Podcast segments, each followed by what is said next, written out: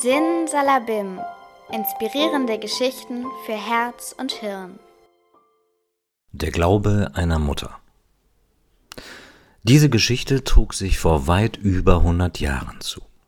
Thomas war ein wissbegieriger kleiner Junge, daher konnte er es kaum erwarten, endlich in die Schule zu kommen.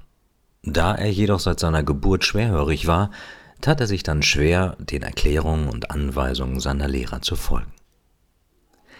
Eines Tages überreichte ihm der Schulleiter einen versiegelten Brief, den er seiner Mutter aushändigen sollte. Als die Frau dieses Schreiben las, traten ihr Tränen in die Augen. Besorgt wollte Thomas wissen, was in dem Brief geschrieben stand. Da las ihm seine Mutter Folgendes vor. Ihr Sohn verfügt über außergewöhnliche Begabungen. An unserer Schule fehlen uns die Möglichkeiten, den Jungen zu fördern, daher bitten wir Sie, Ihren Sohn selbst zu unterrichten. Jahre später machte Thomas weltweit Schlagzeilen, denn er galt mittlerweile als einer der größten Erfinder seiner Zeit.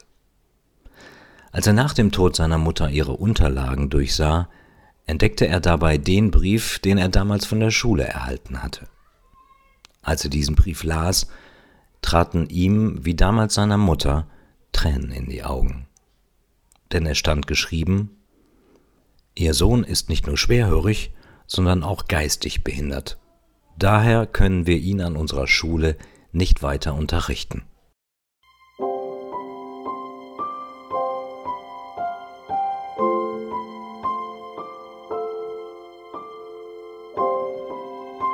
Weitere inspirierende Geschichten finden Sie auf podcast.de unter Sin Salabim.